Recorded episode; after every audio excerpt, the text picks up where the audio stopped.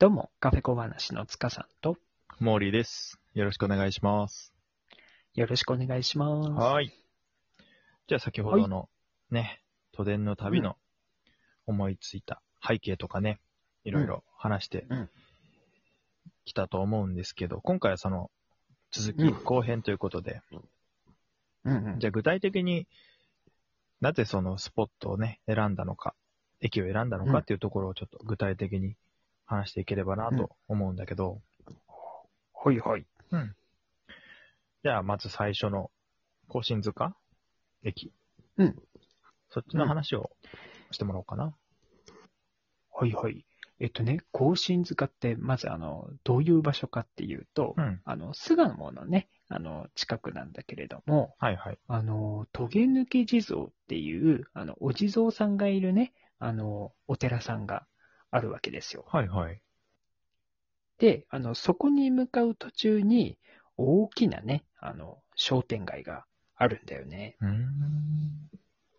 で、結構ね、あの、賑わうみたいで、いいお店がね、たくさんあるみたいなんだよね。うーん。その商店街になので、うんうん、そうそうそうそうそうそう。で、いろんなお店があるみたいなんで、うん。うんうんまあ、あの、そこら辺をね、あの、まず、ぶらりぶらりと歩くと、うんあの、楽しいんじゃないかなと思って、お土産も買えるかもしれなあいしー、なるほどね。まあ、あとはね、あのまあ、感染状況によるけれども、こう、少人数にね、分かれて、あのご飯だったり、お茶できたり、あの、できるかなと思って、そこを選んだんだよね。なるほどね。うん。そう。で、結構ね、いろんなジャンルのお店があって、例えば本当あの、甘味どころだったり、うんうん。あとはあの、ベーカリーと、こう、カフェがあるお店だったり、はいはい。あとはね、和菓子屋さんも多いみたいだし、ああ、そうなんだ。うん、で、ご飯もね、本当にいろんなうなぎ屋さんとかね。ああ、いいね。の細かい、そう、餃子屋さんだったり、細かいジャンルのね、お店がたくさんあるっていうのがうん魅力みたいで。うん。いろいろ集まってるのはね、その商店街の魅力だよね。その一個に絞らず、うんあえてね、。うん、ぶらりしてみるのもいいっていうう、ん、そういうことだよね。そう。うん。で、みんなでね、あのーどのお店にするなんつって選びながらね、あの、歩いていけるっていうのはすごい楽しいかなと思って。ああ、ね。うん。確かにお互いにこう、ああだこうだ喋りながらね、あそこも良さそうとかね、う。そういううんうんうん話しながらいける。いいよね。うん。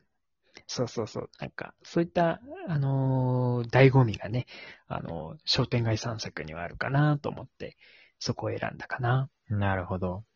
じゃあ、甲信塚を選んだ理由は、うんそうんうんうんの、商店街の魅力がうん。感じられるっていうところでいいのかな？そうだね。まあ、あとはおまけにね、あの、おまけって言っちゃ、あの、ちょっと失礼かもしれないけれども、あの、当然ながらお寺さんでね、あの、ちゃんと、そこは、あの、なんか健康とかね、あの、お祈りできる場所みたいなのでそういったこともね、しっかりとやって、お店を楽しめる場所っていうのが、すごい魅力だなと感じて、甲信塚を選んだかな。うんじゃあ、その、商店街巡りのサブテーマとして、まあ、その、うんなんだ、トゲ抜き地蔵のお参りっていうのがある感じかな。うん。うん、うん。なるほど、なるほど。そうそうそう。そんな感じです。はい、じゃあお次は、うん。飛鳥山だね。うん、飛鳥山。ここはどういったうん。見どころというかポイントがあるのかね？うん。ま、あの、やっぱり公園っていうだけあって自然あふれるところで、はいはい。ね、まあやっぱりあの、そういったリラックス場所っていうのも必要かなと思ったのが一つと、うんうん。それからね、あの、この場所には三つのね、博物館があるんだよね。ああ、さっきも言ってたね。うん。そうそう、それぞれテーマが違ってね、うんうんあの、紙？あの、ペーパーのね、うんうん。その博物館が一つあっへて、ーえっと、もう一つはね、あのーこの場所が北区なんで、その北区のね、あの歴史っていうのを展示した博物館が一つと、はいはい。で、それと、あの、今、大河ドラマでやってる渋沢栄一さんっていう、あ方のはいはいあのはい。偉人ですよね。うんあ、の、資料館があって、まあ、その3つのね、あの博物館があるみたいなんだよね。じゃあ結構歴史にまつわる博物館が多いのかな、そうだね。うんまあ、その3つの博物館がもう、あの、横にね、あの、並んでいるという形らしくて。そうそうそうそう。で、駅からすぐ近くだし。うーん。うん。なんかちょっと違った形で、なんか、こう、楽しめる場所っていうので、この、飛鳥山っていう場所を選んだかな。うーんちょっとこう、知的な好奇心が刺激されるような、そんな感じのテーマだね。うん。うーん。結構ね、あの、自然もあるし、あの、アジサイのスポットでもあるんで、うんうん。まあ、あの、これまた別の機会にね、あの、アジサイの季節になったら、あの、この場所でアジサイを見ると、あの、すごく綺麗で、あの、モーリーの、あの、好きな写真も、あの、バッチリ撮ることができるところみたいなんで結構これは、あの、すごい人気の場所みたいだね。アジサイね、綺麗だもんね。うん。そうそうそうそう。ね、あの、アジサイはね、もう少し先だけれどもう、んアジサイだけじゃなくて、こう、自然にね、囲まれた場所なんで、すごく、あの、素敵な場所ということでうん選びました。じゃあ、その博物館でいろいろね、見たり、うん。こう、聞いたりした後には、うん散策でね、こう、いろんな、こう、お互いがね、いいと思った話とかしながら、散策して、こう、歩くっていうのができる、そういう場所ってことだよね。そうだね。うん。いいね。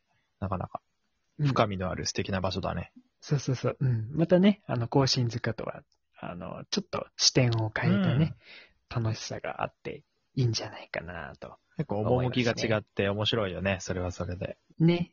うん。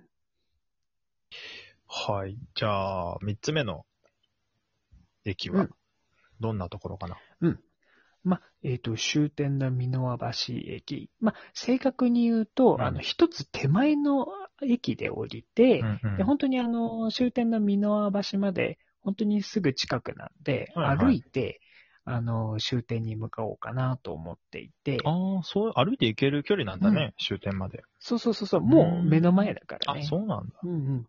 そうそうそう。で、それで、あの、線路脇にね、あの、バラがいっぱい植えられてるわけですよ。あ、いいね。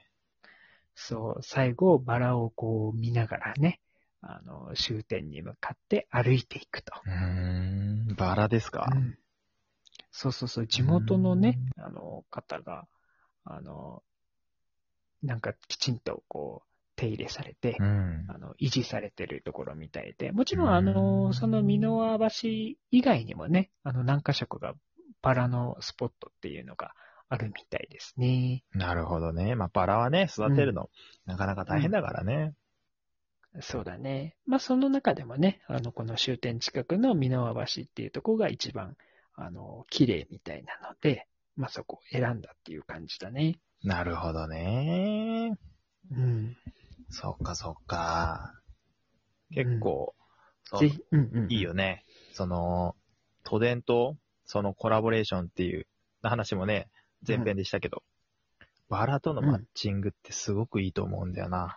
そうそうそうそうそうね。あの、ぜひ写真にね、収めたいよね。電車と まバラのさにね。うん。うん。絶好のスポットだと思うからね。うん。うん。でそれにさ、ほら、バラっていろんな色があるじゃない。うんうん。本当に。うん。そう、だからきっと、ね、赤とか黄色とか、それぞれ違う色で、こう、電車とのね、合わせて撮るっていうのも面白そうだなと思って。確かにね。ね。面白いね。へえ、いいんじゃない？すごい。ね、ちょっとね、最後こう、癒されて終わるっていうね。うんうん。ん我ながらちょっとナイスチョイスだなと思っちゃったんだけれども。うん。まあその道中にね、こう、まあ三つのうん。駅、スポットのね、話題で、それぞれ盛り上がりながらさ、どうだった、こうだったって、うん。話ができるっていうのが、やっぱ散策の魅力だし、それをこう盛り上げてくれる雰囲気があるっていうのは、やっぱ素敵なね、うんその土地ならではのことだと思うから、なんかね、面白いなーってすごい聞いてて思ったね。うん。だから、あのーそのね、3つの場所を、こう、計画立てたときに、なんかすごいバランスがいいなと思って、なるほどね。ね、お店を見て、博物館を見て、最後、自然を見て終わるっていう、うんうん、うん。なん、か、すごい、こう、ね、癒される感じのコースになったんじゃないかなと思って。うん。やっぱりこういろんな好奇心を刺激してくれる、そういう面白さがいっぱい散りばめられてるから、なかなかね、うんまあ、いろんな人いるけど、それぞれが楽しめる要素があるんじゃないかなって思うね。ね。だからちょっとやっぱり今からワクワクしてるっていう感じなんだけれども。まあよくね、ワクワクっていう言葉を使うけれども、今回の旅は結構ね、計画段階で頑張ってたからね、こうやったら面白いんじゃないかなって。うん。だからちょっとね、本当に楽しみで仕方ないんだけれども。まあ今ね、こうやって計画の段階でこうお話ししたので、実際に行ってみてね、感想っていうのをまた改めて、ぜひぜひ、ね。配信したいなとうん思いますんで、実際のところね。ぜひ、あの、はい、楽しみにしていただきたいなと思います。はい。はい、えー今回はね、2回にわたって都電の旅についてお話しさせていただきました。それでは今回はこの辺で以上、塚さんとモーリーでした。またね。